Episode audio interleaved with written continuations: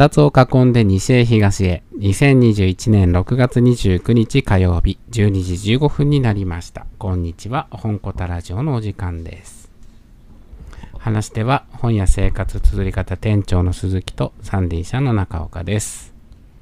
生活綴り方の小上がりのこたつから各週火曜日のお昼に公式 YouTube ライブで生配信でお送りしておりますこのラジオは本や生活綴り方のお店や展示妙蓮寺の街にまつわるお話そして本や書店周りのお話などをゲストとともにゆるくトークする番組です。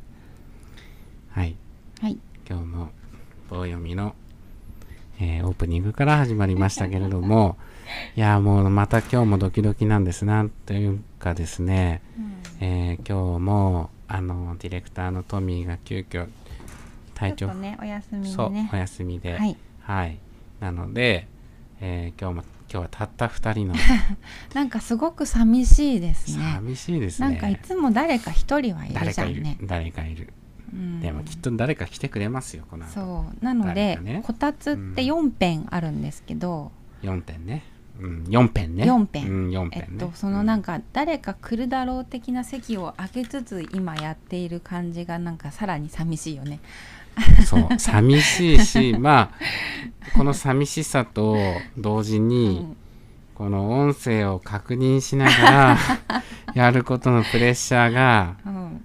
いやすごいですね、うん、すごいし、うん。でも前回やれたし。そうね。聞こえてますか？ちゃんと。どうですか？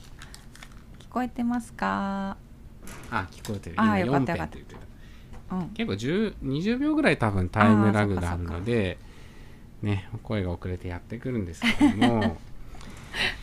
えーっといやお腹がもう空いたな。いやさっきあのちょっと街にミオレンチの街に出てきたんですけどって言っても大した街じゃないんだけど。2秒で出る、ねあのこのとなこの生活綴り方のう、ん、なんだ？あの並びにねたこ焼き屋さんが。ああもう間もなくであときる4日？あそうなの？あと4日でオープンって書いてあったうん。カウントダウンが始まりましたね。始まりましたね、うん。あれ？唐揚げ屋がオープンしたって話言ったっけ？まだ言ってないか。唐揚げ屋さんもつい最近だから言ってないかね。言ってないね。みんな食べましたか？唐揚げ。えっ、と妙蓮寺の駅前のもともとソフトバンクがあった建物に、うん。えっ、とガクーっていうまあこれなんかどっか他にもお店があるらしいそのチェーン店なんですけども、うんそこの唐揚げも食べあの食べました。早速食べたんです。まあまあ美味しいですね、美味しい。美味しいですよ。で唐揚げ屋がついに妙蓮寺に2軒あるというもう一つはねカリッチュとお店がああるし、あでもねほら ケンタッキーの横に。そうだねね。まあ正直揚げ揚げ物はまあほどほどでもう僕あのもう10個ぐらい食べたので。結構食べました。そうしかも大きいからねあれね、うん、大きい大きい、うん大きいから、うん。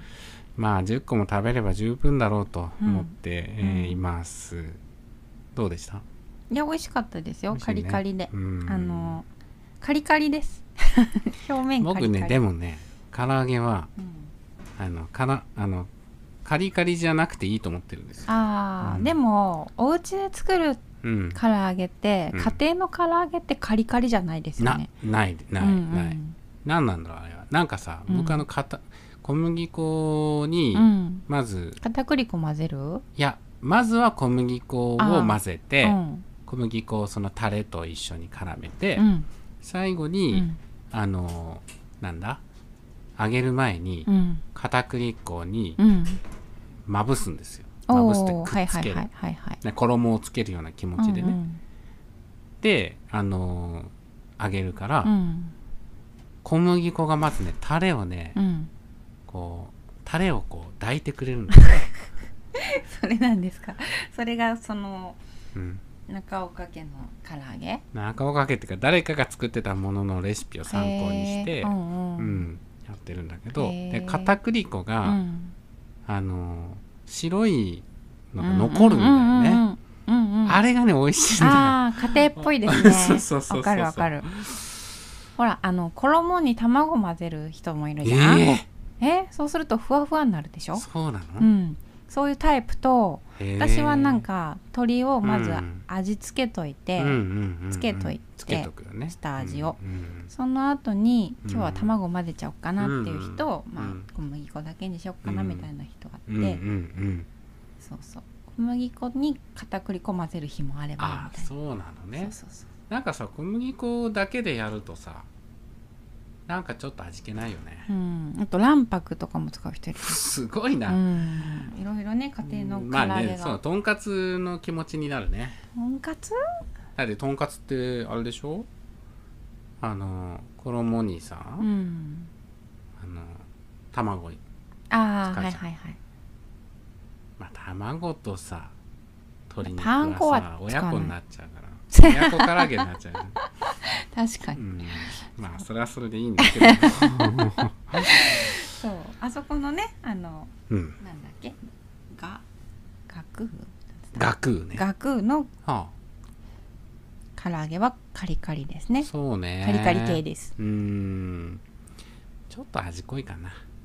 でもほらご飯が進むっていう人もいるああからね。そうね。うん、あそこさなんか弁当付きで500いくらで売ってんの、うんうんうん弁当だってご飯ん？唐揚げしか買ったことないけどさ、うん。唐揚げ5個で、うん。あそっか。唐揚げ5個で500いくらなんでね。うん。で3 2個で、うん。にん？3個プラスご飯で500いくらなのね。うん。ちょっと食べたくなってきたな。お腹がすごい空いちゃって。今日これほらあの生だからさ、うんこれでうんおあの唐揚げと思った人は結構そうね。もう並んじゃってうん。並んじゃって、そう。さっきもうすごいねあの本当にオープンから数日はずっと並んでて、うんちょっと宣伝しちゃったから今。宣伝したからねそろそろ、うん。あのスポンサーついてくれないかなと思いますけどね。うん。あとあのーこの生活綴り方通りのちょっと突っ込んでください。生活綴り方通り。って言っちゃうんですけど何様だってね、うん何通りっていうのかね、うんあのこのニコニコ商店街っていう商店街なんですけど、その通りのあのちょうど旧綱島街道とえっ、と交差というかな T 字になるところに、の角にあのなんていうのあれアンテナショップっていうの、はい。うん、そこにさ大野菜さん、うんうん。大野菜さんでいいんだよねね。大野菜さん。大野菜さんじゃないよね、うんあのの店が出てたけど、うん、いや出店してましたね、うん、今日も出店してて。すごくいいよねあれ本当にいいよね、あそこ。あのこの近くのねあのうん蓮向かいってかほぼ向かいにもうん。三幸さんっていうお店が野菜あの八百屋さんあるけどそこの野菜もす三和さんね。あごめんなさい。三幸さんは VIP 三幸さん電気屋さんですね。三和さんっていうねうん。あの八百屋さんあるけど、うんうんそこの野菜もすごく美味しいんだけどまあもうちょっと庶民的な価格なんだけど、うん。大野屋大野菜さんのさ、うん。野菜はさちょっと顔が違うね、うんさっき見てきたんだけ違う違う。なんか変わったのもあるしね。あるしね、うん。だからあのーまあ、この間白楽にちょっと用事があって行ったんだけど、うん。白楽って都会だなって思う勝手に思ってて。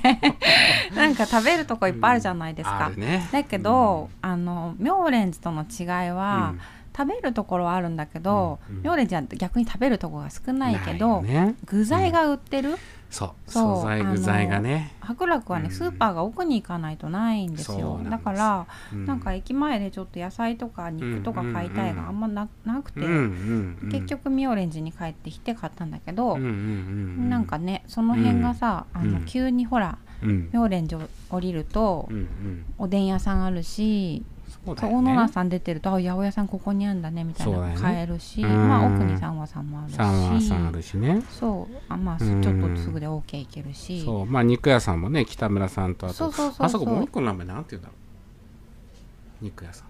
うんなんかねいつも氷結飲んでるおじ,、おじいちゃんがお店にいるんだけど。あーあーあっちね。あうん。あっちはだからあのーローソンの向かいですね。そうローソンの向かいあそこのね、うん。なんて言うんだろうねあそこコロッケ？うん美味しいよね。あシューマイ。シューマイもコロッケも美味しいです。メンチカツも美味しいよね。うん。うん。そうそうそういうさなんかこそう材料は売ってるんですよ。そうなんだよね、まあ買い食いもできるけどね。できるできる。よくさコロッケってうん。あの部活の帰りに僕はあの買い買い食いした記憶があるね。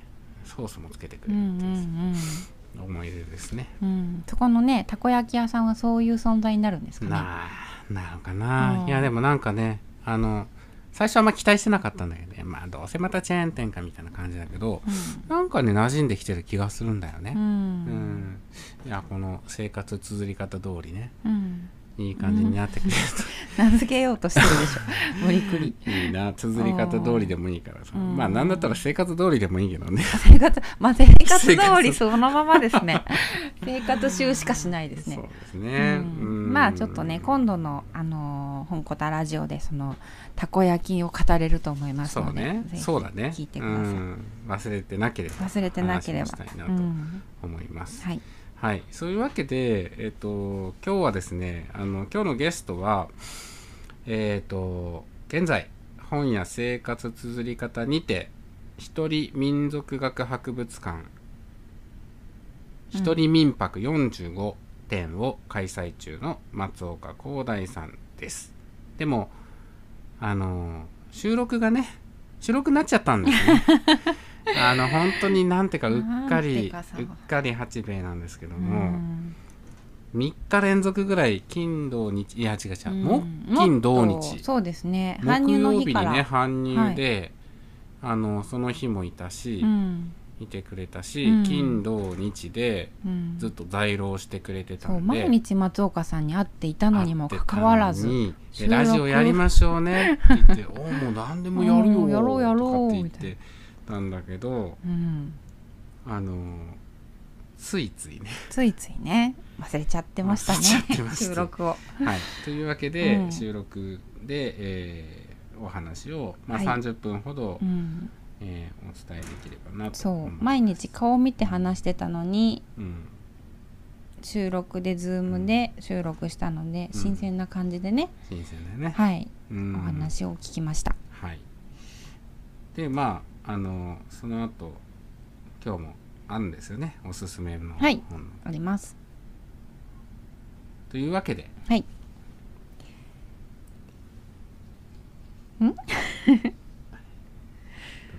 どれだどれだこれこれこれというわけで、えーそれでは今日も本コタラジオよろしくお願いいたします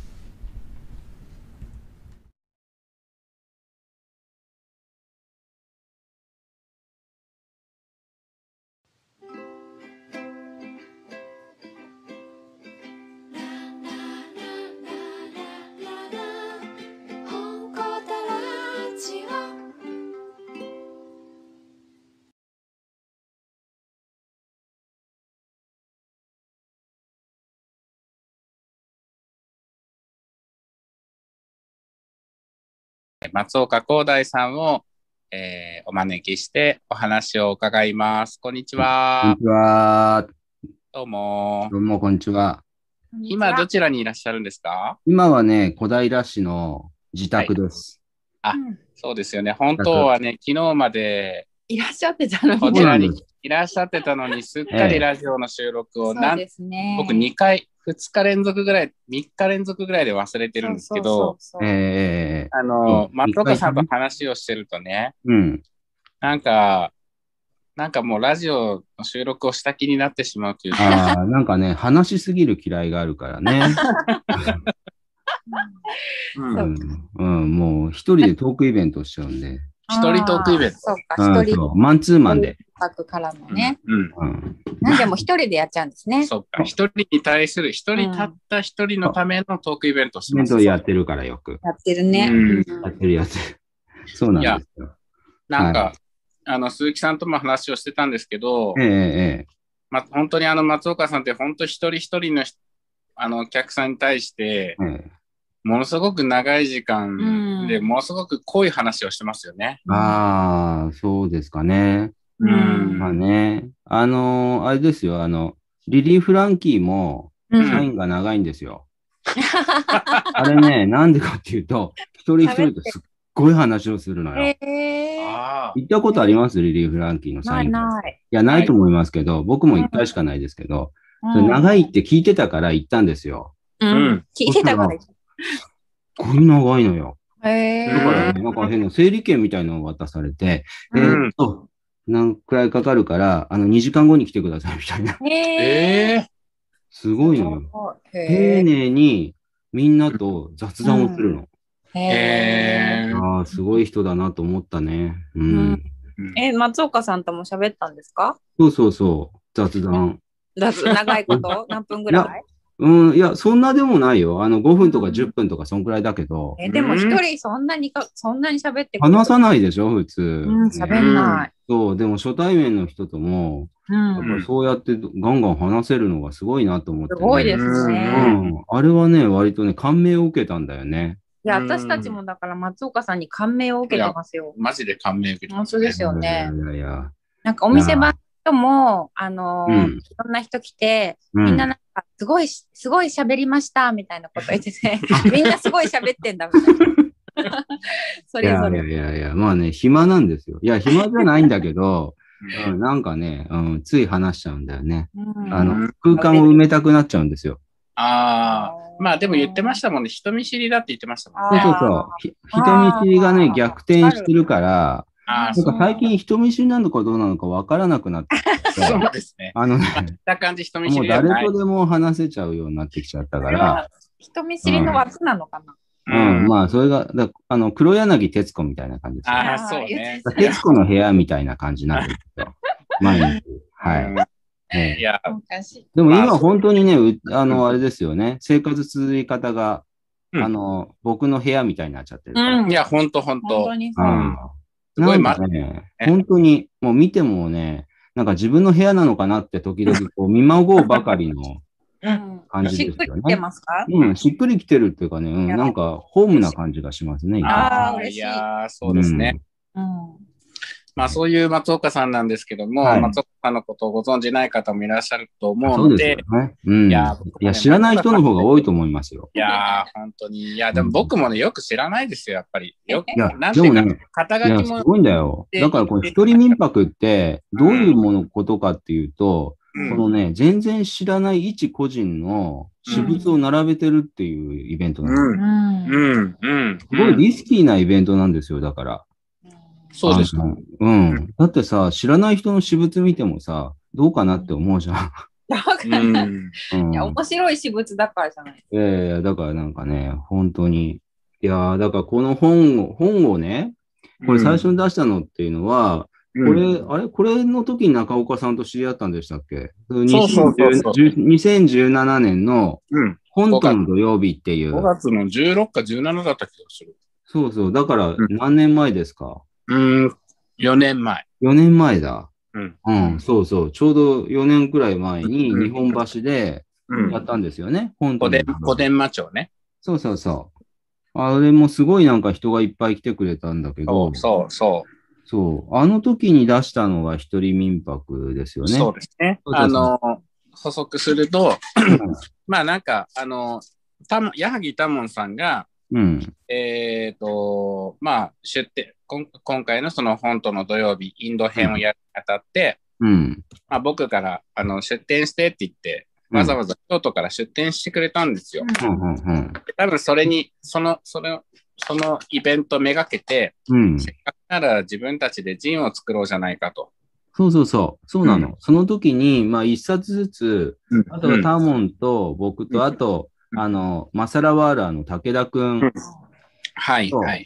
うん、うん。あのー三人ねあとそう、あ、3人で。トークはあと1人、大森美樹さんっていう、ああの、4人でステージに上がったんだけど、あそうね。あのそうそうポカーンインディアね。そうそうそう。そう。それで、なんかタモンが1冊ずつ本を出そうっていうことで、うん、なんか、僕デザインするからさって言って、あの、10冊ずつ、うん、うん、限定10冊ずつで、うん、うん、あの、みんな1冊ずつ作ったんですよね。うん、うん、うん。そそううそうそそのうちの1冊が、それでまあうん。僕はそれで、なんかその一人民泊っていうのは、あの、うん。常々言ってたんだよね。なんか、うちに、うちにまあいろんな世界中の門物を集めてて、うん。ううん。ん。まあその民泊ってあの、大阪にある、うん。あのー民族学博物館ね。国立民国族民族学博物民族博物館かな？民族学民族学博物館。民族学博物館。うん。あのー、もともとはその岡本太郎の太陽の塔ってはいはいあるじゃない、うんで、あれ今な、中が、あのー見れるようになってる。うん、なったなった。見見たことあります？行った行った、この前。いた？うん、あれってさ、1970年の時のまんま、まんまっていうか、まあ、それを直してるね復元。してますよね。うん、あの、なんだけど、うん基本は一緒なのよ。うんうん。だから、あれすごいんだけど、みん、ぜひみんなに見に行ってほしいんだけど、うんうん。あの中のほら、こう、三葉虫からさ、うんに至る進化の過程みたいなはいはいやつとかさ、はいはい。あれってその当時のまんまなんだよね。あの、ゴリラのさ、そうそう。首がもげてたりしましたそうね。そう。あれはわざとやってんだよね、ゴリラのや。当時はついてたんだけど、壊れたんだけど、壊れたままにしてってね。で、あの音楽とかさ、すっごい不安になる音楽が流れてた。。あれね、前泉薫が作ってるんだよね。うん。うんで、前泉薫が、まあ当時そのために作ってて、あ、でも前泉薫って言えばさ、あの、有名なのは、新幹線のうん。タイム。うん。うん。知ってる？後で、知らない人は後でググってみて、前泉チャイムとかって言って、そうね。あのうん。新幹線のね、あうのん、時に停車する時とかに流れるチャイム、うんあの、うん。一番最初前泉かぶってたんだけど、超不安になるんだよ。不安に人を、ふ人を不安に陥れるっていうね、ものすごいタイムな松岡さうん。ん。なんか、民泊が、一人民泊からどんどん。あ外れちゃった。外れちゃった。それで、それそもそも、そもそも、民族学博物館っていうのは、うん。その太陽の塔の中に、うん。あの、ちょ、ちょ、世界中の呪術的なものとか、プリミティブなものをうん。飾りたいっていう、あの、岡本太郎の意向によって、うん。その人が世界中に飛ばされて集めてきたんだよね。うん。この時の、あの、門物っていうのが、今の民族学博物館の礎になってる。うん。うん。そうですよね。ん。でね、あのー僕はそれで初めてその大阪の民族学博物館ね、通称民泊にうん。行った時にね、あのいつ行ったんですか？いつかな？ちょっと覚えてないんだけど、初めて行った時に、ああ、これうちにあるなっていうね、感想を持ったんですよ、実は第一印象が。うん。え、それって、た10年とか20年とかで言うと何年前？大体何年前くらいだろうな。まあ10年前くらいかな。ちょっと。あでもそれぐらいなんですね覚えてないんだけど、うんあの、もうだから相当あったのよ、俺、手元には。はいそれがあった時点で、民泊行ったら、うん。うん。これうちにあるなっていううん。感想を抱いたっていうことで、うん。ああ、それでなんかまあ、うちってさ、なんかまあ、一人民泊みたいな感じでさっていう話を方々でしてたんだよ。タモンにもそういうことしたんだけど、それでタモンが、ねえねえ、一人民泊で作るっていうのはどうだろうかっていうことで、あの、作ったっていうのがね、あの、一人民泊ですよ。なるほど。あの本もすごい忙しい時に作ってて、3日くらいで作ったんだよね。なんかすごい勢いで作ってた話は聞いてた。うん。だからなんか写真もさ、なんか2日くらいで撮って、全部。うん。うん。で、あのそれをタモンに渡して、その間にキャプション書いて、っうん。うん。ていう作り方をしてて。そうただ、うん。ただ今回のね、あ、それで、なぜあの前回のやつ、一人民泊123っていう、はいはい。なんで123だったんでしたっけ？あれはね、これ123っていうのは、このページ数がさ、144だったっけな、これ。あ、なんだけど、あの、うんこのね、あの、見開きのやつもあったりとかしてね、こう割り振っていったら、うん。偶然123点だったのよ。ああ。んで、あ、うん。それで、ちょっと一人民泊だけではつまらないなと思って、うん。あの、そこに、まあ、この始まりだっていうこともあって、123っていうのをつけたんですよ。うん実際のところ、入校してから、あの、うん扉と奥付けがいるから2点削ってくれって言われて、実際は121点しか入ってないんだけど、あれ？あの、一人民泊1、2、3ってなってるんですよ。うんで、今回、中岡さんと一緒にね、あの、ジンを作ったんですけど、うん。うん。これがね、あの、一人民泊45っていう、40、45ってなってるんですよ。4号ね。いや、だから、最初、なんてタイトルにしましょうかみたいな話になった時に、なってましたよね。なんか一人民泊、ぞ族一人民泊だっけ？なんかそんなのも、一人民泊その後みたいな感じに、あその後みたいなね。そうそうそうんなんかでしっくりこないなと思そう、ってた。そうなのよ。ね。まあ、1、2、3で、つ次ね、45点になったから4 45でっていう。そうなんですよ。まあ実際ちょっと45点増えたんだけど、さい 最初に台割りを組み出したら、うん。何点入ってるんだろうなと思って数えたら、ちょうど45点だったのよ。でいやーこれはなんか啓示を受けた気がしちゃって、うん。なんかひらめいたみたいになっちゃってさ。で、このなんか続いてる感じを見せて、一人民族うん。うん。45って45になっうん。ね。でも言われないとわかんないですよね、これね。そう、多分ねいいなと思ってなん、だろうな、そうそうそう、わかんないと思う。多分デザインだなと思うかもしれない。うん。うんうん。うん。うん。だってこれについて聞いた人いないもん。そうね。1、2、3についてもね、聞かれたの3人くらいしかいないから。うん。もう一人インパクトしか言わない。見えなかったんだと思う、多分。1、2、3。ああ、そうね。確かに確かうん。なんかね。が大きいかうん、そうそうそう。うんうんそういう、でもこれも結構すぐ、あの、すごいペースで作ったよね。に。いや、本う当んてか、そもそも展示がね、うん。あの、展示やりましょうよ。展示やってほしいんですよ、うちの店でって言ったの、うん出た、あれ 5, 5月だっけ？そう。5月の末の、サムブックスサムシングで、ちょうど松岡さんと一緒に、まあ、同じ場で出展をする機会があって、それがう、んはい、それ4月末だっけ？え ?5 月末じゃ、あ ?5 月末じゃない？うん。ね ?522 とかだったんですかそうそうそう、そのくらい。このくらい？うん。で、うん。そう、あ、いいね、とかって感じで、うん。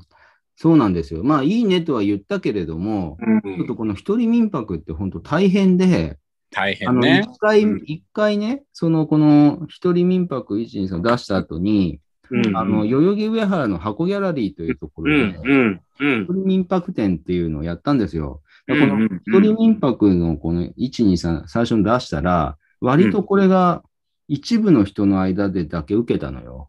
うん、うん、うでん。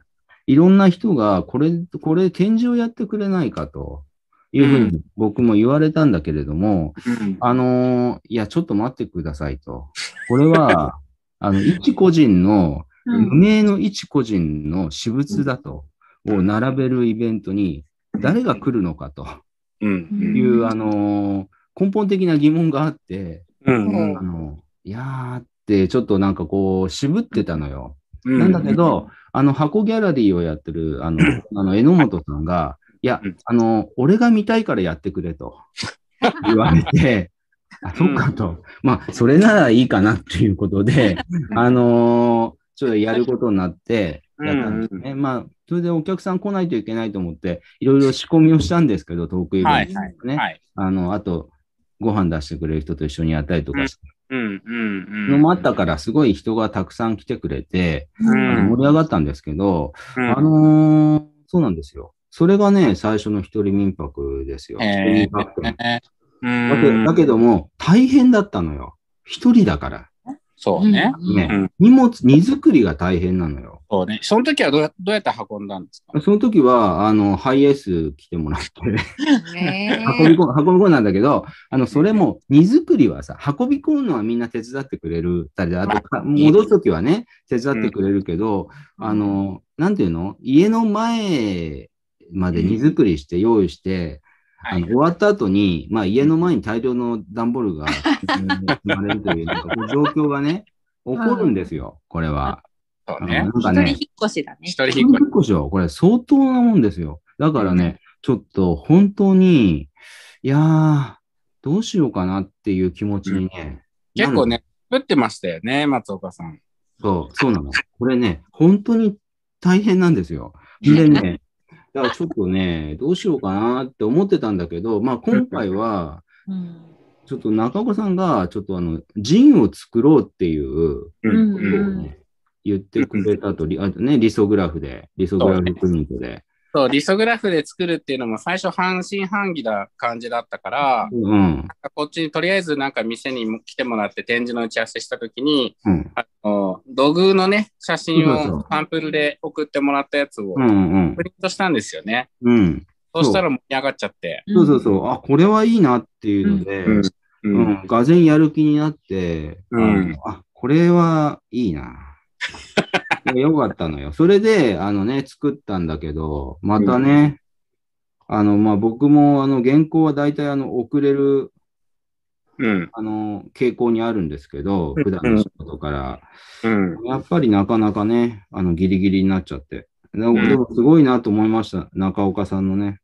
い やいや、いもうやー慣れっこ。ううん。でもだから、結局ギリギリまでね、ねね、なんかすごかったですよね。なんか当日もなんかね、若い人たちがみんなでね、折ってくれたりしてたから。そうそうそうそうね、みんな。ね。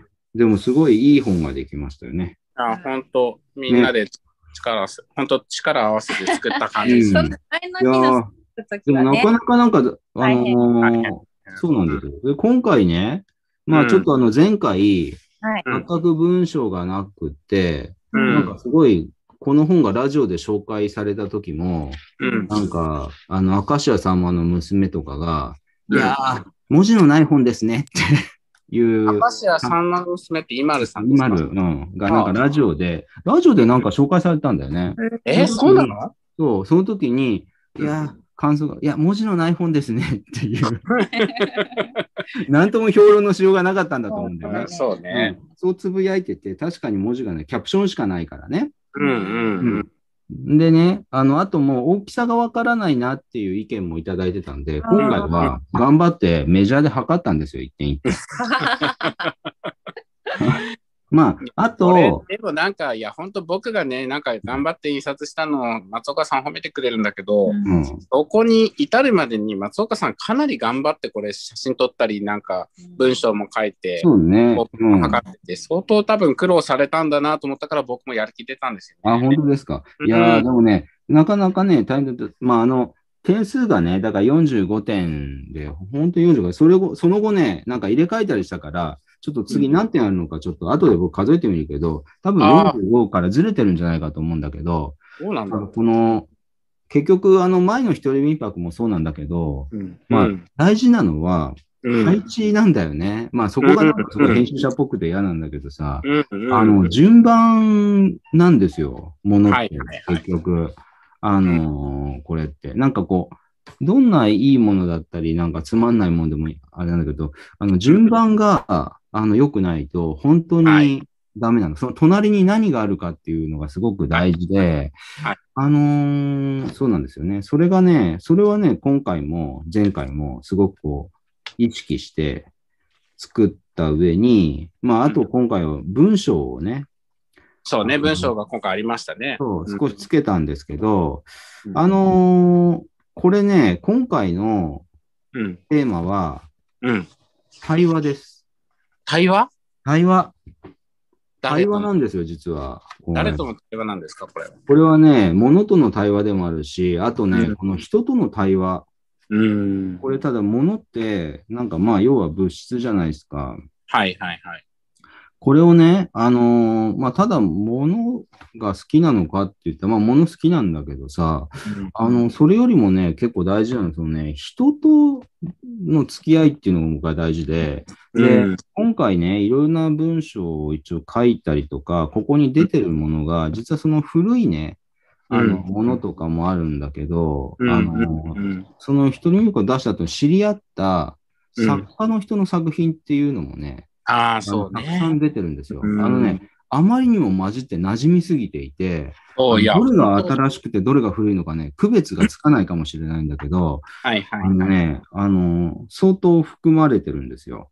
いや、でもなんか一例を挙げると、いや、うん本当古いもので言うと、うん、あのね、ガネーシャとか、カーマ像とか、うん、そういう、こう、まあ、いわゆる本当に民芸というか骨董みたいなものが徳もあるしね。そう、土偶とか縄文土器とか、ね。は本当にす2000年前のものとかがあるあるわけなんですけども、でも一方で、うん、えーと例えばこけし、まあ、こけしもまあ民芸ですね。うん、まあ民芸ですけどね。うんうん、例えば、民芸だけどね、うそれん、もいいんだよね。あ、よ、まあね。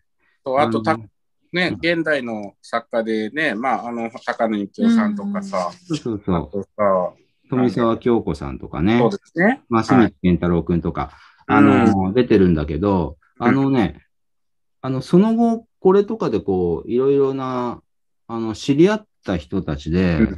あの、中にはこう、一緒にね、あの、インドに行ったりとかして、うん。あの、その中から生まれたりとかしたものっていうのがあって、うんなんかね、作家の人っていいなっていうふうに思ったのよ。っていうのは、その自分の体験だとか、あとそのものとかね、例えばあの、富澤京子さんがさ、あの、はい布具っていうのを作ってる。布具ね。ううんまあ、し富澤京子さんってどんな人かっていうと、あの、渋垣染めのカバンを作ったりとかして染色作家っていうことになるのかな？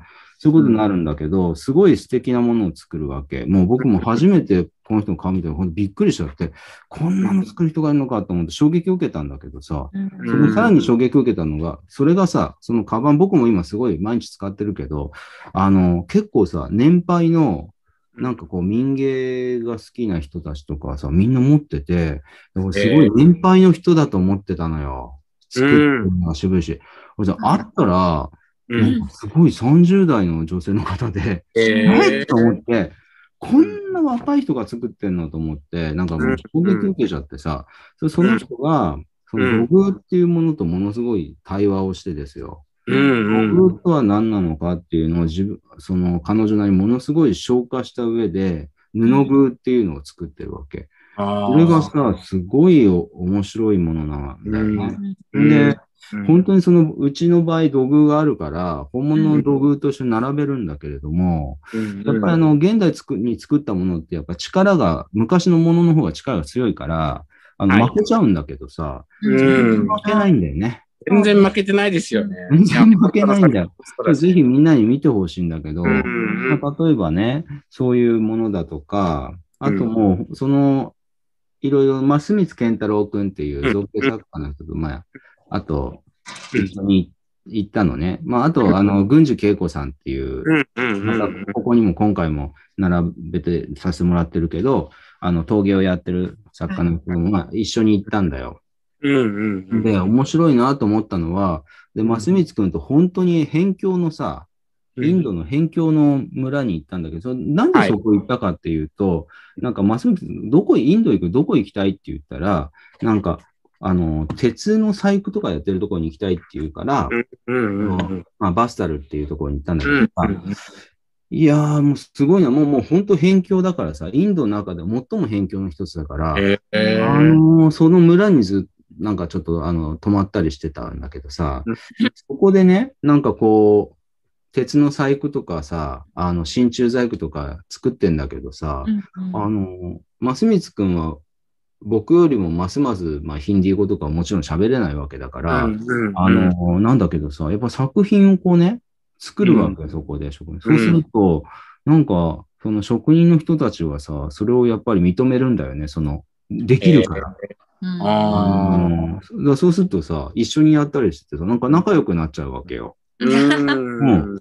あれだからなんかもう鉄の職人のとこなんてさ、なんかもう息子は継がないし、お前うちに来ないかくらいな感じになってくるわけ。ええだからそういうして、そんなことがあって、それでさらにさ、その旅の体験を、うん。あの、消化してさ、そうん。の作品を作るんだよね。そこ、うん。そのお面とかさ、いろんなの飾ってあるんだけど、うん。うん、なんかすごいね、いいなって思うわけ。うん。だからなんかその向こうにあったものだとか、そういうのとこう、対話をすして、ものがつ自分の作品にあうん。の置き換えられるっていうことがさ、あの消化できるっていうことに、なんかね、すごい羨ましいなっていうふうに思いまして、でも今回のこの一人民泊っていう展示も、うん、そういうものの、まあ、ある意味こう、松岡さんが出会った人であるとか、うん、あの、なんだろうな、あの、出会ってきた物事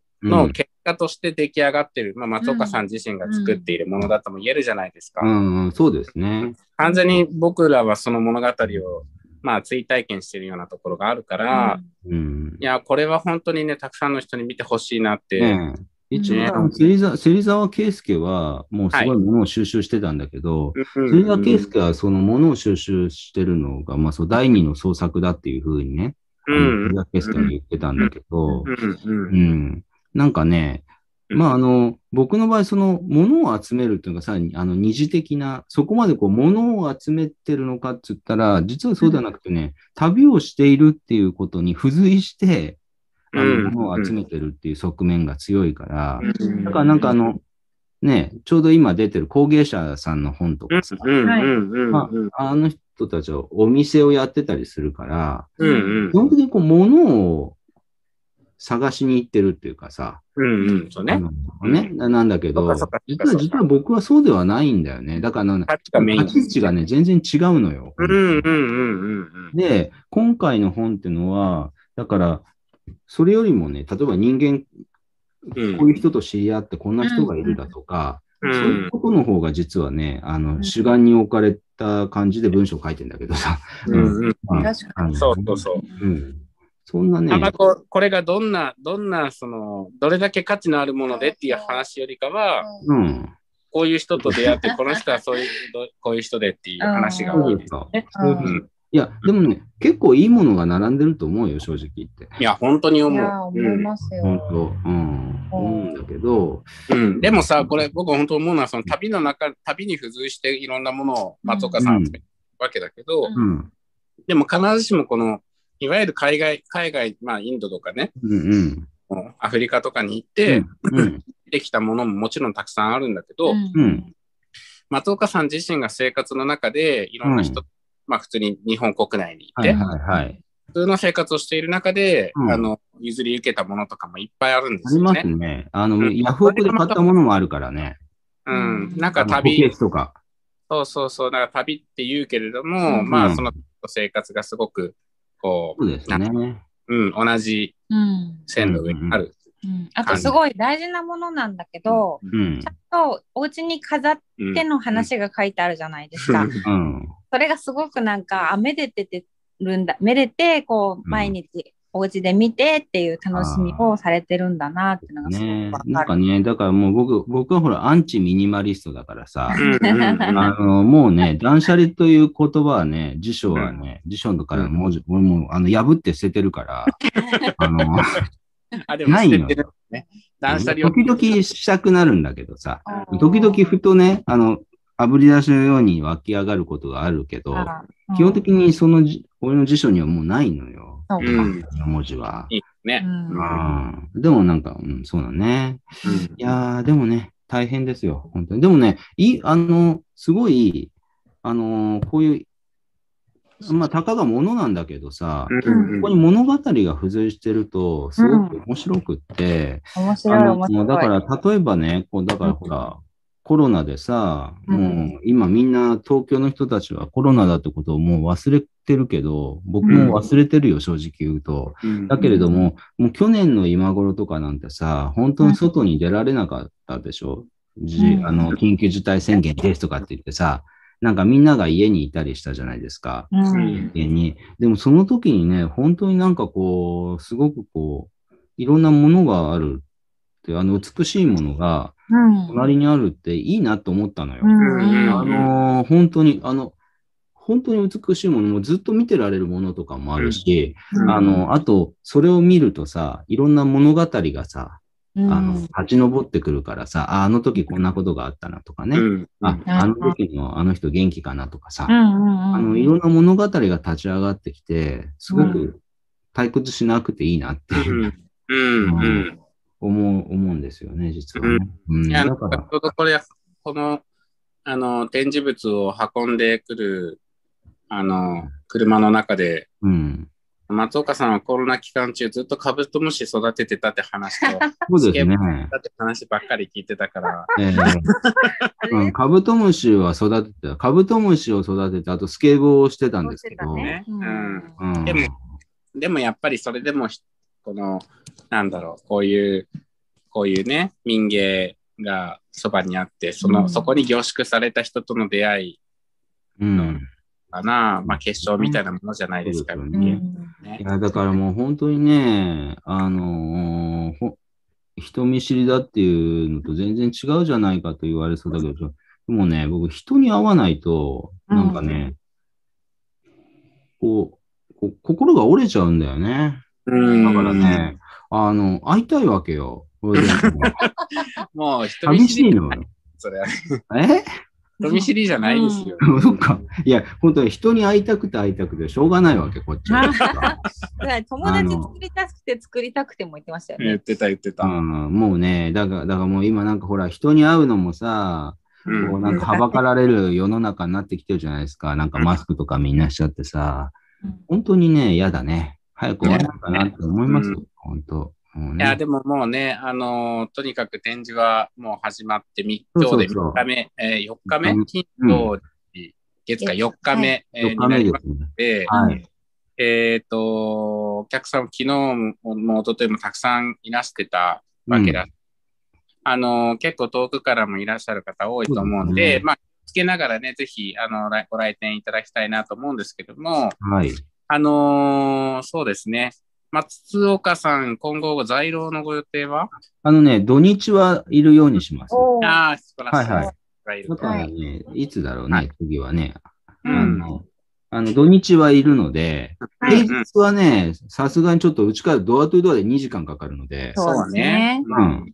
あの、あれなんですけどね、ええ、あの、土日はいるので、ぜひ皆土日にね、来ると、あの、説明しますので、聞かれたらね。うんじゃああの聞かれなくても説明するから、うんもううざいって言われるかも、くらい説明してあげるからね。うん。はい。あの、次はじゃあ3日と4日同日にね在廊のご予定で、はい。あと、あれですね、9日じゃない、10日です10ね。そう土。曜日に、えっ、と、トークイベントトークイベントしますよ。だからはい皆さん来てください。はい。中岡さんとね、はい。します。こうね、はいまあ、もう今日結構喋っちゃったけど、まだまだ喋るネタはね、そうですね無限にあるんで。と思いますので、はい。あの、なんていうか、話をしたいことはもう、この、なんていうのかな、この本の中では、人の中では語りきれなかった人とのそうで、すね。ね、一つ一つのえし、あの、民芸品との、そうなんですよ。ね、あの、ストーリーがあると思うので、うんこれね、一つにつき1時間ずつは語れるから、長長くなっちゃうからね。うんうんいやーでも本当、なんていうか、事前にいろんな話聞いてましたけど、うんあ。のーまだまだ多分話があると思うので、まだまだ大丈夫です。ええはい。はい。あとねまあ、そこら辺のことそも、あのぜひイベントこれは45だから、45時間くらい話せる。大変。丸、丸2日話せるっていうことです。まあでも1個2分で90分かな。そうね。うん。まあでも全部はね、トークイベントは全部は話せないですけど、うんうんまあでもね、あの、ちょっと隠しといた方がいいから。そうね。ううんん。なんか、本当は。あそういうわけで、はいえっと、会期は7月の13日火曜日まで、えーですので、はい。えー皆さんぜひいらしていただけたらぜな。ひでもね、すごいいいところですよね、妙蓮寺。はい初め、初めて降りたんだけど、ねすごくいい街だから、あの、うん散歩がてらね、ぜひね、はいあの、来てほしいなと思いました。あありがとうございます。まあ、そういうわけで、あの、はい時間になりましたので、というか、はーい。これ、ここから先の話は、ぜひトークイベントをはい聞いていただけたらと思っています。ははい。い。今日の、えーゲストはですね、えーなんだ、カメラマン？ライタはい何でもいいんですよ。などって、最近などってつけてますけど。スケータスケーターのー、。スケーターの、はい。えー松岡光大さんにお越しいただきました。はいありがとうございました。どうも、ありがとうございます。はい。あ、まだ切らないでくださいね。いはい。これで一回、あの、切りました。切りましたというか。うん。はい。はい。えー、はありがとうございます。あ、どうもありがとうございます。まあ、あの、というわけで、えっと、明日の12時15分からの放送で、ええ、えっと、多分12時半ぐらいからこの話の内容を、なるほど。あのアップすると思いますので、はいはい。よろしくお願いします。はいありがとうございます。はい、どうも。ありがとうございます。失礼します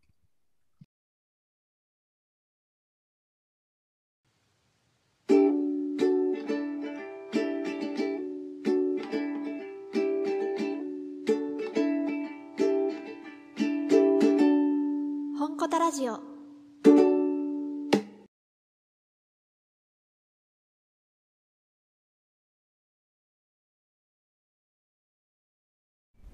何何？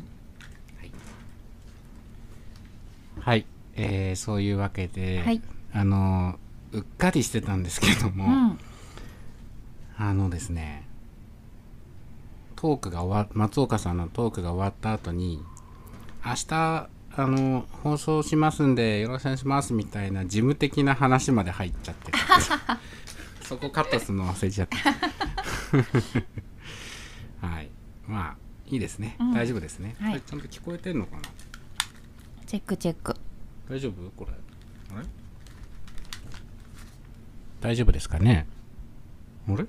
聞こえてますか？ああ聞こえてる聞こえてる。はいよかったよかっはい。たはい。いやーでも本当ねあの 松岡さんに自己紹介してもらいたかったんだけどいやーねね。うん。なんかねあのー元に戻す元に戻そうじゃないけどうん。こちらのたくま企みみたいなものすごく肩をスッスッとこうね、どんどん避けてどんどん避けて我が道進んでそうはいどこまで行っちゃうのみたいなね本当にささっきあの松岡さんが言ってた最初の方のうんうんうん眉墨チャイムってものをさっき調べたんですよ、あどういうチャイムすごいね怪しいのすごいねやっぱ不穏なえこれが何？ー、新幹線？そう。えあれが流れてるってことですか？えー、わかんない。えだって行ったことあるって言ってましたよね。えああ台湾と。そうだ台湾とでうん。これが使われてるって話、そうそうそうそうそうこういう音楽だったとすごいなんかもう。すごく不穏なね、ううん。んどっか行っちゃいそうですね。これはちょっとなって思うあったあった。そういうことあった、うん。斬新すぎる、うんでねまああの松岡さんってそもそもどういう人なのかっていうといや僕もねはっきり言ってよくわからないっていうのが本当正直なとこなんだけど、えー、と彼の仕事としては、あの地球の歩き方の、えー、とインド編の編集をやってたりとか、うん。あと,、えーとまあ、著書としてはですねあの日本の日本の出版社から出てるもので言うとあの持ち帰りたいインドっていう、うん。あのこれカイラス名カイラスっていう、まああのうん野瀬夏子さんっていう、まあ、あの相方の方いらっしゃるんですけどその2人で、えー、と組んでるユニットカイラスっていうユニットがあって、うん。そのカイラス名義で、えー作ってるあの「持ち帰りたいインド」っていう本が成文堂新興社から出てるんですけど、それがねまたいいんですよ。でもこれ取れないんですよもうね、ん。品切れうん。品切れ。重版うんできるのできないのって言ってましたね。うんうんうんうんとかあとまあ松岡さん自身のあの著書で、えーじでも短著ではないんですけど実は松岡さんタラブックスインドのあの、はい。えーチェン内にある出版社のタラブックスから、えーなんと本出されていてあの、まあ、弊社あの三輪社の、えーから出ているロンドンジャングルブックの著者でもあり、あの夜の木っていうとかあとは世界の始まりっていう日本でいうと田村堂さんっていうところから出ているタラブックスの本なんですけども、あのすごくシルクスクリーンののプリントが綺麗なあの夜の木世界の始まりっていう本があるんですけどその著者のバッジュシャームそと、えー一緒に、えー書いているうん「オリジン・オブ・アーツ」っていうねあのでまあえっ、と、まあ、アートの起源。うん。芸術の起源。っていうことを、うん。まあ、ゴンドアートっていうそのトライバルインドの中央インドのあのバチュシャムが属するあの、えー、とゴンドアートっていう、えーとまあえーなんていうのかな。トライ少数民族のアートあ猫がいる。うん。猫がのそのそのそ歩いてる茶色いね。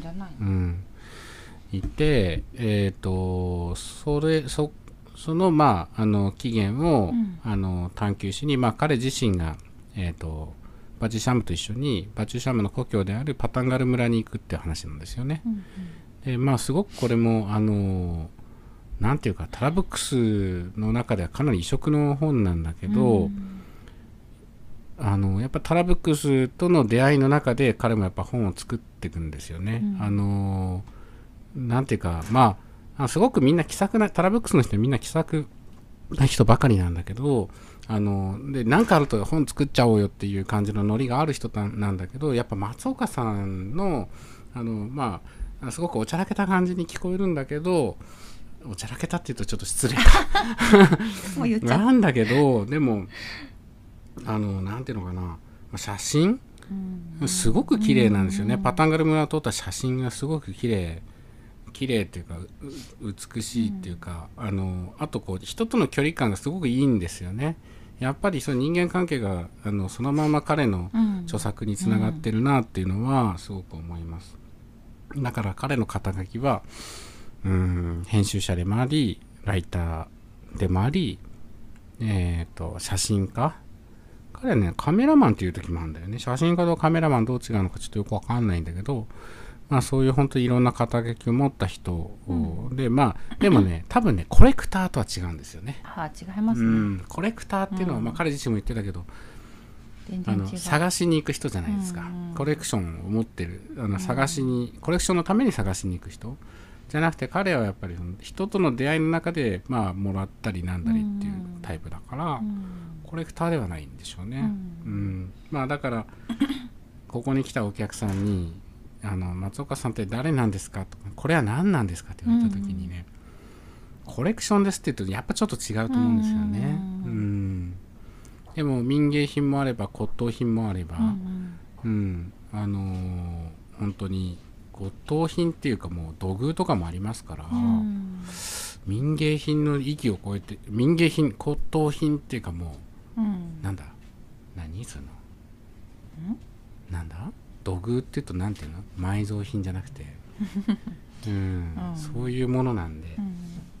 はい、まあというわけで、うん。あでもこのうん。今原稿者から出てる「タマブックスインドの小さな出版社まっすぐ日本を作る」っていう本も、うん。えっとまあ、カイラスの,、うんあの名前でねうん。野瀬さんと松岡さんとタモンさんで書いている、これは、えっとあの生活綴り方にもあるので、うんぜひ手に取ってご覧ください、写真もたくさん載っています、はい。うん。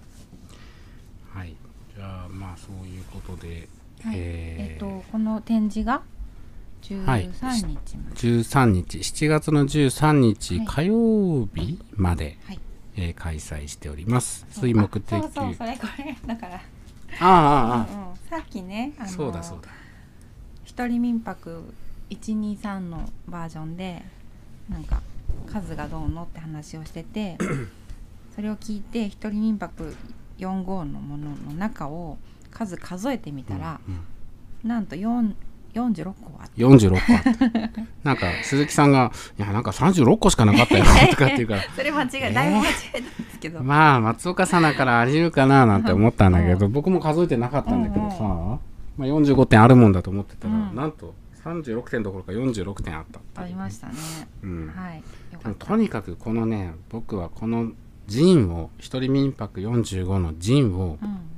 できるだけたくさんの人に見てほしい。うんうん。これあのカタログうんまあ図録扱いなんだけど、はい。あのー図録ってねやっぱりできるだけ再現性が高い技術印刷でやるのが、まあ筋だと思うんですけど、はいまあ、うんそうしたかった部分もあるんだけど今回、まあ、リソグラフで全部吸っているので、うん。あのできるだけまあそのリソグラフの色を使いながら、あの色を重ねたり、あのしながら、うん。えーちょっとさいでも再現はできないんだけどこの図録としてのうん。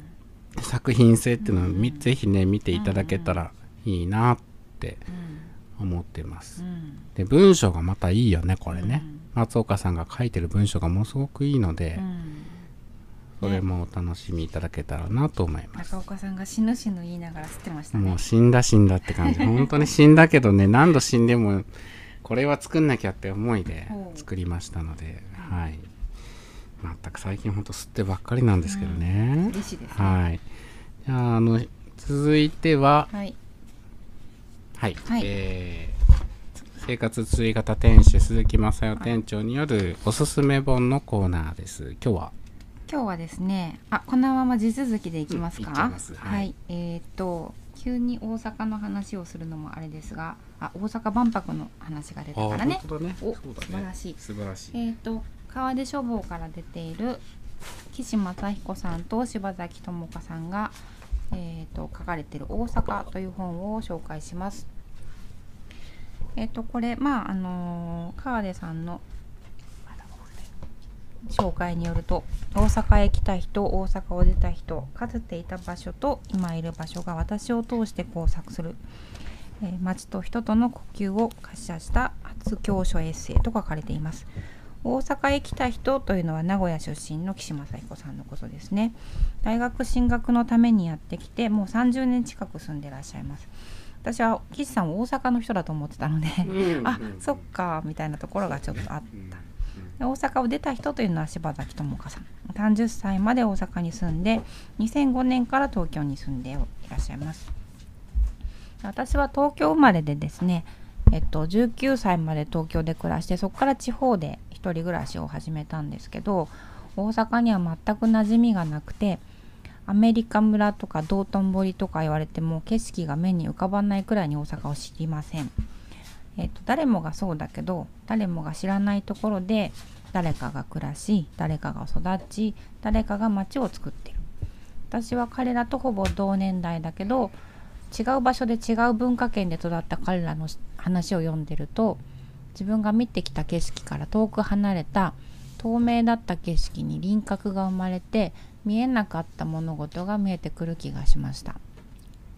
誰もが持ってる暮らしたことがある土地への思い出の話ってすごく面白いんですけど、えっと今ですねあの左に中岡さん右にはなんと足立さん足立真理子さんがゲストとして来ていらっしゃいまして。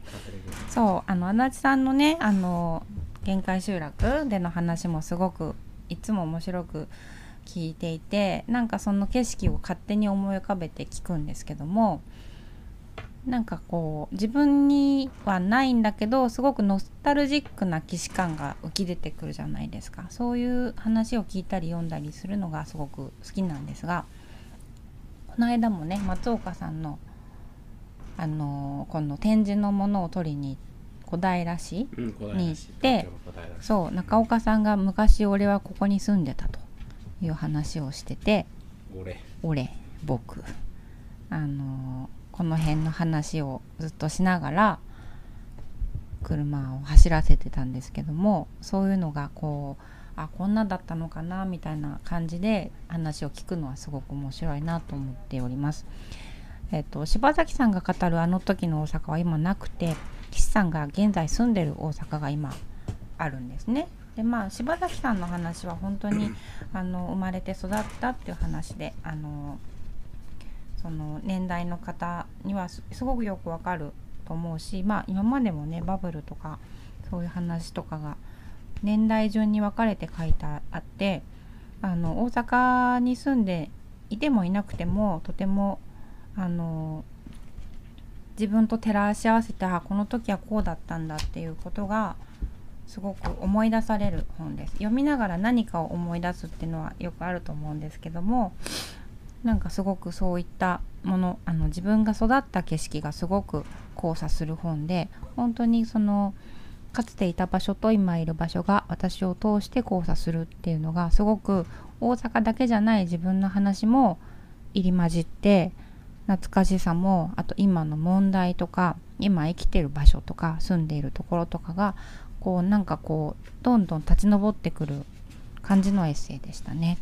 はいとてもあの大阪本当私も全く大阪知らないけれども、うんとても面白く読んだので、ぜひ手に取ってご覧ください。えっ、と今ちょっと石堂書店にあったんですが、えー綴り方でも入れますので、ぜひご来店の際には手に取ってお取りくださいませ。はい。はい。いや、なんかね、大阪って、こっちが関東に住ん、関東にしか住んだことのない人間からすると、ちょっと、まあ異国のようなところがあってさ、うん。あの誰かがやっぱりそれこそ岸さんが言ってたのかな独立国みたいなところがあるみたいなこと書いてたけどさ、うんうん。まあ本当そうなそうそんな雰囲気もあるしさ、うん。なんだけど、まあ、なんだけどっていうかだからなんだけど、うん。ちょっとこの本手に取りづらかったんですよ。あ、そうなんですよね。うん。だからね、私もちょっとどうかなと思いながらも、うん。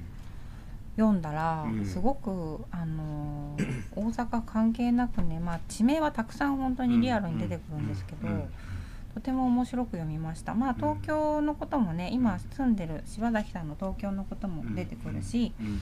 うん、あのーまあ時代の話、そうん。の就職活動がどうだったとか、うん。ちっちゃい頃どういうことをして遊んでたとか、どんなテレビ見てたとか。うん。そういうこともまあ出てくるけども時代とかも関係なくこれはみんな読んで面白いかなと思います。う。ん。今ねあの岸さんが 岸先生があの中心になって東京の生活史っていう、うんうん。あの本を編集して、まあ、ちくまから出るのかな,、うんうん。なものすごい分厚い本になるうんらしいんだけど、うん多分まあそれの大阪版も出るんだろうけどその前に多分こういう大阪の個人史を語るっていうのはうん。個人史個人史ってちょっと違うのかな、うん。あの語るっていうのはまああのあるのかなと思いますよね。うん。うん。はい、ありがとうございました。で、ででで。お待たせしました。いやー、あのー今日は本当に二人っきりの収録だったんで、あの誰かここに来るんじゃないかなと思ってたんですけど、てか来る予定だっ来る予定だったんだけど。来、ないな。やっと来ました、うん足立真理子さんです。ははい。い、皆さんこんにちは。いつもありがとうございます。足立真理子です。今日は何しに？今日はまた宣伝をしはい、に来ました。はい、はい、どうぞ。はい、えっ、ともうまたかってかん思ってる人もいるかもしれないんですけれどもうん。えっと生活綴り方出版部？生活綴り方レーベル改め、生活綴り方出版部って名前がなんか本格的な雰囲気に変わった、まあでもどこにも出版部なんて書いてない。どですこにも書いて中岡さんの気持ちの中で変わった出版部、ん。まあ、名前大事ですからね、うんそうそこから絶賛発行されています私の生活改善運動の、えー、とボリューム 1に続きボリューム2がこの度はい、本日本日。から販売をスタートします。はい、あれ？お店並んでる？まだ 並んでなかった並んね。でますこの後並んでます。はいはいはい。そうそのさあおのそのおあのお知らせと宣伝に来たんですけれども、うんうんうんはいうんなんかあのえっとボリューム2なんですけど、うんうんあの本当に昨日の夜に出来上がりまして、ほんとね。うんいつもこう前の夜にできるうん。か前の当日の朝にできるっていう、うん。そんな前夜の想定部なんですけど、うんあの今回のテーマはうんズバリ本棚はい。なんです。本棚ね。はいうん。でなんかこう結構冒頭にも書いたんですけど、うん。割と生活改善運動ってその、まあ、生活のいろんなもん側面を、自分が何が心地よくて自分は何が幸せなのかっていうことを一個一個こう向き合いながら、まあ、ちょっとずつ変えていこうっていう運動なんですけど、うん。うんまあ、運動を自分でやっていく運動だと私は思ってるんですけど、あのー結構生活改善運動っていうともっとこう部屋の収納改善とか、うん。その料理の改善運動とかそういうなんていうか、うん、ことに生きる死ぬに関わるようなことをやりそうな雰囲気の中で、まあ、いきなりボリューム2が本棚うん。なんですけど、はい。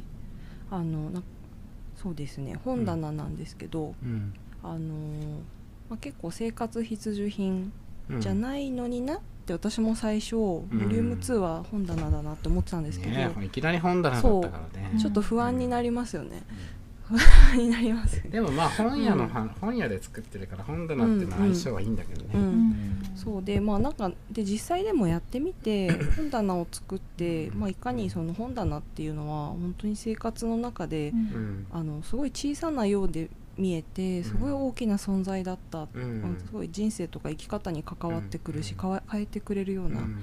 そんな存在だったなっていうのがうん。書き終わる最後の方でうん。分かったっていう、うん。そんななんかこうリアルタイムで書いたボリューム2です。うん。うんうんで今回ねあの実際作ったんですよね。実際作った本棚をね、いや僕好きな部分があるからちょっと読んでもいい僕が読みますね、はいい、やなんか本棚を作ってるところの様子を書いてるんだけどちょっと長いんだけどね。あのーえっ、とまあ木材をその印をつけてえっ、ともう切ってはあるからあとはもうビスで留めていくっていう作業になるんだけど、そっからで次はあこれ14ページですね。次はビスで板を留めていく。この時人生初の電動ドリルを使った。意外と重いドリルでうっかり指をえぐりそうでついひるんでドリルの先端がビスから離れて空回りする。ちゃんと板に対して垂直にぐっと体重をかけて押し付けないとドリルが空回りしてネジ山を潰してしまう。まるで逃げてはいけないのだという人生の単位を習得しているようだった。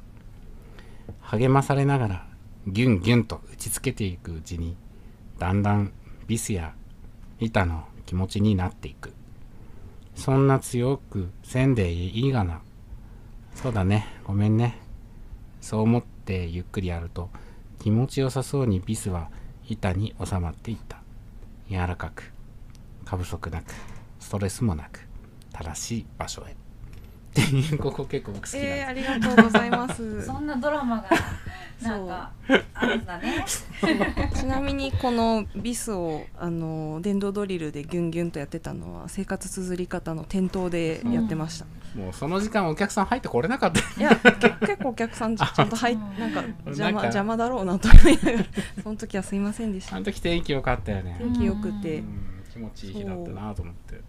そう。なんです。なんかあの本棚って結構本棚を作るって言った時に一つはこう物理的に作るっていう意味ともう一つはその棚を作る本を入れていくっていうその棚を本棚にしていくっていうそういう2つの意味があるんだなというふうに思ってでどっちもそのなんか DIY をただやったよっていうだけじゃなくて、うんあのー本当にこうやってみて自分の手で何て言うんですかね、まあ、いっぱい気づ気づいたことがすごく多かったんですよね、うんうんうんなんかそれまで私結構 DIY のことちょっとバカにしてて、うんなんか素人が板を買ってきて、ね安く作る安く作りたくってなんかよくわかんないガタガタしたうんなんかぐらつく棚を作る作るんでしょみたいうん。なすごい意地悪な目線で見てたんでめすけど。っちゃ意地悪。めっちゃ意地悪。性格悪い。そういうのばっかり作ってましたけどほんとグラグラの二段ベッドとか作性格悪いんですけどそういうふうに思ってたんですどっかで、うん。だけど今回でもやっぱりどうせやるなら綺麗にしたいなとかあの丁寧にやりたいとか思ってやってたんですね、そして出来上がった本棚がもうめちゃくちゃ可愛くできまして、まあ、自画自賛なんですけど、そのなんかなんでこんなに可愛くなったんだろうっていう謎を解こうと思って、まあ、うんいろんな本を読んだりとかいろんな人と話したりとか、まあ、そういうあの気づきが書いてあるエッセイになっているのが前半部分です。はい。いやこれもう今日から売り出しますので、はいなんとか6月間に合いましたね、間に合いました、そう。うん毎月毎月1冊作っていこうっていう連載なんですけど、うん。今日が6月29日であのぎ今日が綴り明日休みなんですよね。綴りみだから方。今日が。だから今日がラストチャンス。ラストチャンス昨日のうちに作んないとっていうので昨日ものまあ夜中そこまででも無理はしなかったよね。ううん。んうん。間に合ってよかったので。はい。なんかあの結構、よ何ページだっけ？40 40 ページぐらいある、うん。あのジンなんですけど、うん。えっと、お店での販売とあと、ひうん。あの他の書店さんでああのそうね、はい。お取引も可能です。はい。はい。うん。えっ、とこの足立さんの本は本当にあのどこでもどこの本屋さんでもあのいいってわけじゃなくてえっ、となんていうのかな。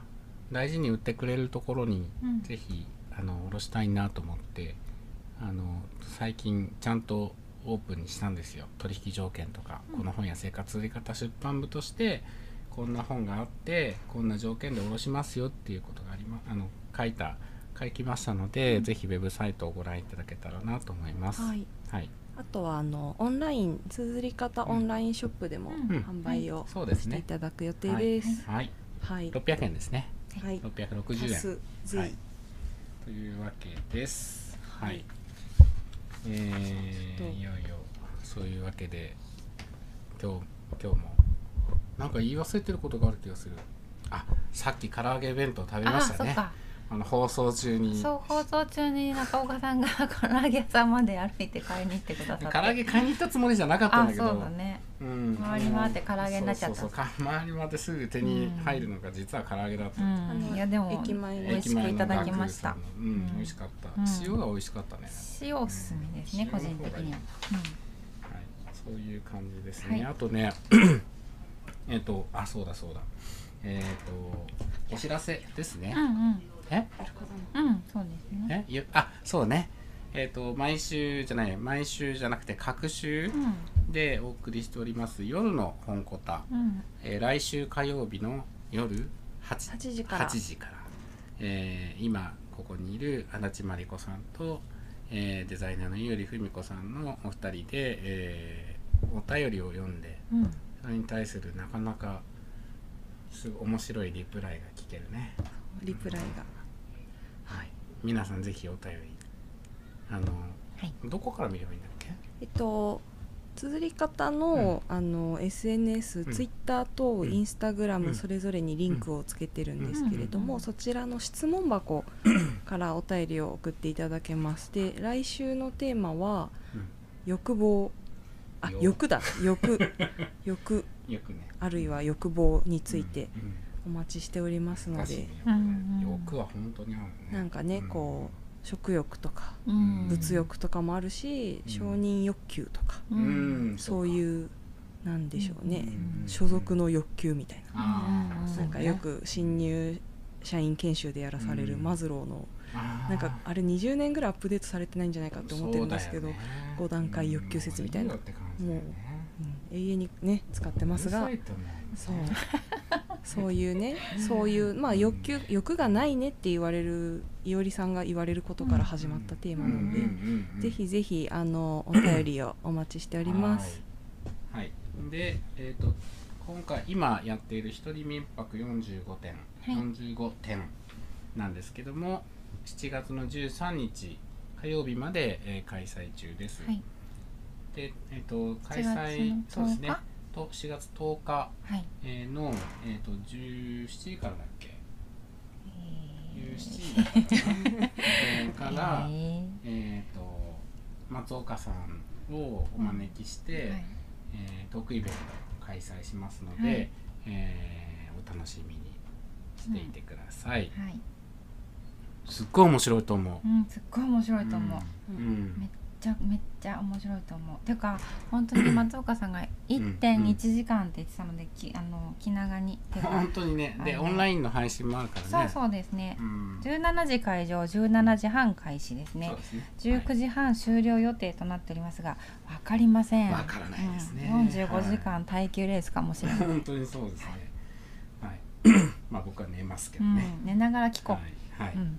えーという感じです、はい。あとですねえっ、とやっとお知らせできるかなと思うんですけども、うん。もうしたかな。7月の16日から、うん。えー8月の2日までかな、うん。えーまで、えー、と木村節さん90歳、もう今91か2だと思うんですけど、はいえー、とちぎり絵展新聞ちぎり絵展を開催します、はい。もう各地の、うん。えー、と書店さんとかいろんなところで、あうん。の巡回展しているところ、まあ、あの生活続き方でも開催するんですけど、去年も同じ、うん。えーまあ、絵は今回またあの違うんですけど、うんうん。